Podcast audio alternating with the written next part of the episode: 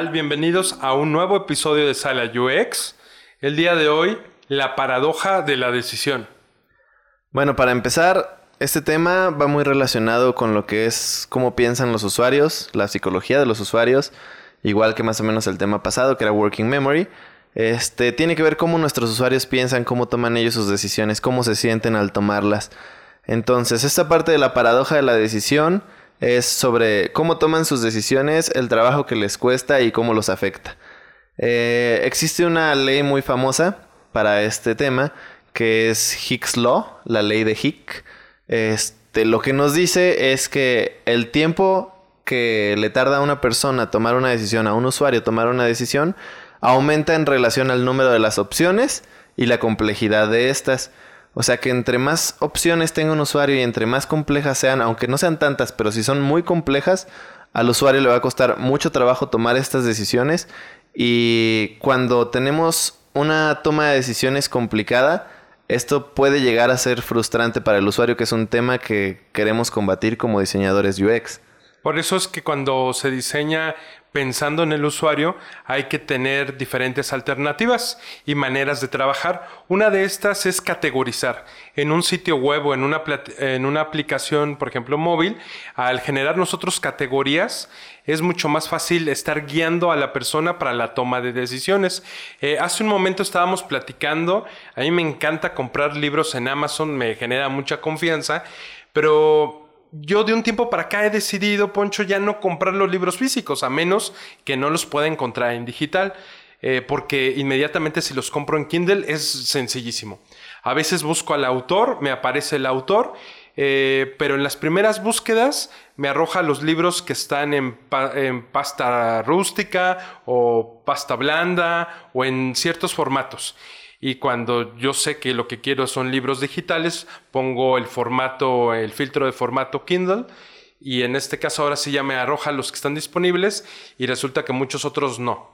Pero la ventaja que me da esto es que ya nada más voy sobre la búsqueda del tipo de formato que quiero. Me ayuda mucho la categoría que tiene Amazon. Entonces, como tú lo acabas de decir, entre menos opciones eh, se genera menos, eh, menos frustración para el usuario. Sí, y hablando de categorías, es muy importante mencionar que cuando vayas a categorizar este, pues, las categorías en tu producto, que éstas sean muy claras, que se entiendan muy bien. ¿Por qué? Porque si tus categorías no son claras, puedes hacer que este proceso o este tema de decisiones sea muy complicada. Voy a dar un ejemplo.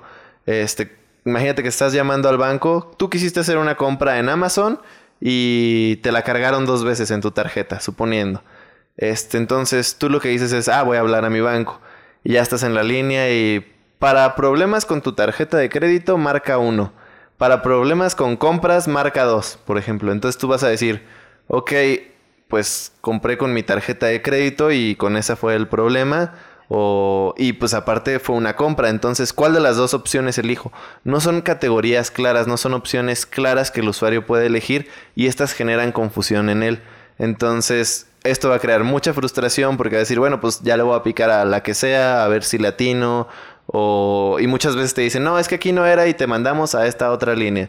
Entonces, al tú hacer las categorías tienes que esforzarte, eh, ya sea con investigación y pensando bien cómo van a ser, las categorías para que sean claras para tus usuarios. Y fíjate que esta conversación yo ya la había tenido hace algunos meses con gente que trabaja en los bancos eh, eh, no como cajeros, sino gente que está eh, encargada de las instituciones bancarias. Y como hay mucho desconocimiento del tema, obviamente, de programación, de sistemas, todavía existe más desconocimiento sobre el tema del UX y lo han tratado y tratan de resolverlo constantemente, no importa el banco que ustedes tengan, cada uno de ustedes tendrá una experiencia distinta.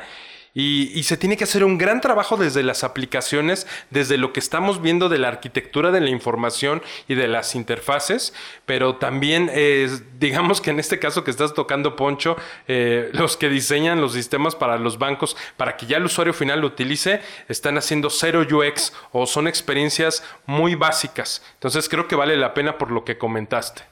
Sí, creo que les falta bastante para mejorar ahí en los bancos. Pero bueno, otra forma en la que podemos ayudar al usuario en esta toma de decisiones, aparte de categorizar, es romper procesos en pequeños pasos. Eh, por ejemplo, si el usuario a la hora de estar haciendo compras en los métodos de pago, o también vamos a volver al ejemplo de Amazon, este, cuando tú compras, te van, si te das cuenta, te van rompiendo como el proceso en pequeños pasos. Y ahora llena estos datos. Ok, ahora elige este, qué tipo de envío quieres. Ahora elige eh, a dónde te lo vamos a mandar. Todas estas decisiones están siendo separadas en pequeños pasos que ayudan a que el usuario no tenga como tanto cognitive load, que es lo que hablábamos de la otra, de ese proceso mental, para que sea para él muy fácil tomar estas decisiones, rompiéndolo en pequeños pasos. Sí, como módulos de que ahorita va eh, la elección del producto, eh, ahora va a dónde lo vas a enviar, ahora qué método de pago vas a usar. Eso ayuda muchísimo al usuario. Y también te platicaba hace un momento que en el caso de Amazon, a mí en específico, me encanta ese botón de hacer la compra en un solo clic, porque ya tienen mis datos bancarios. E, este es un tema controversial porque hay personas que prefieren, por temas de seguridad, estar metiendo sus datos bancarios cada vez que se los están solicitando. Te doy un ejemplo. Este fin de semana que fui al cine, eh, en la aplicación de Cinépolis, pues siempre trato de comprarlos en línea y ahí siempre me dicen, bueno, pues usted tiene que usted cargar este código que viene atrás de la tarjeta para autentificar que es usted. O con cierto tipo de compras en Amazon, también me dice, por favor, anote todo el número de su tarjeta de crédito por una medida de seguridad, se agradece pero me gusta mucho que cuando compro libros en Amazon de carácter digital, tengo la opción de al comprar un solo clic, ya tienen mi información. Aquí también yo te quería compartir por uno, un tema que habíamos platicado en episodios pasados, eh, una de las últimas actualizaciones que hizo Instagram para fortalecer el e-commerce dentro de su plataforma fue el poder ya incorporar o que tú puedas anotar tu número de tarjeta de crédito dentro de la aplicación de Instagram y entonces ya se vincula con las tiendas virtuales que se están anunciando. Es decir, eh, te aparece un anuncio de gorras de béisbol en Instagram y en vez de que te tengas que registrar en la página que te está mandando a una landing page a través de Instagram, Simplemente como ya tiene mis datos de Instagram, me va a permitir comprar ese artículo desde ahí.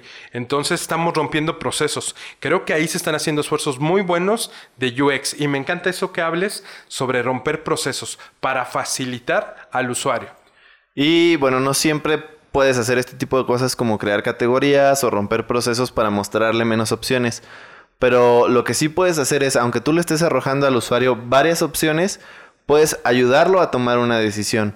Y un ejemplo muy claro de esto es cuando te registras en páginas en las que tienen como servicios de suscripciones, este que te dicen tanto al mes o el paquete básico, tanto al mes, el paquete plus y así.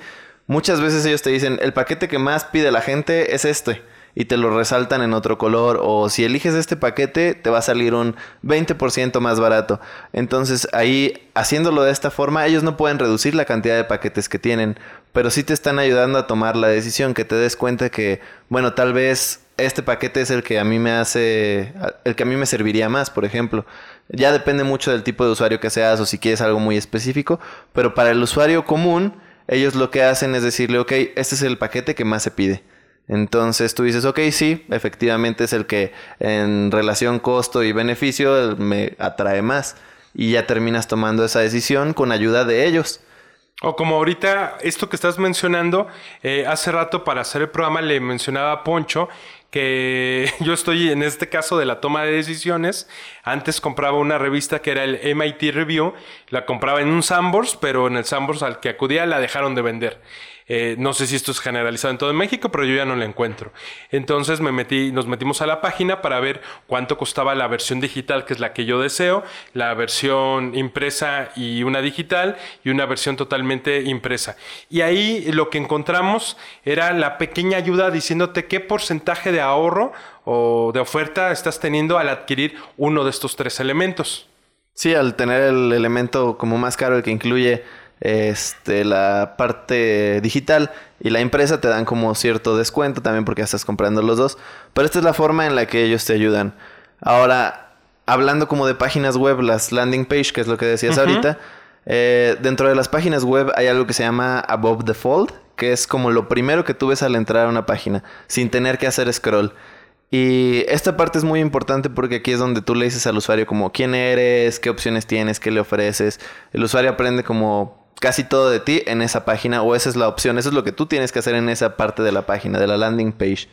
Entonces, Muchas plataformas o servicios, no sé, Spotify o Netflix, lo que te dicen es, este, somos esto y te dan el famoso call to action, el llamado a la acción, que siempre es como el botón principal que tú ves en las páginas, que es regístrate o este, suscríbete, ese tipo de cosas.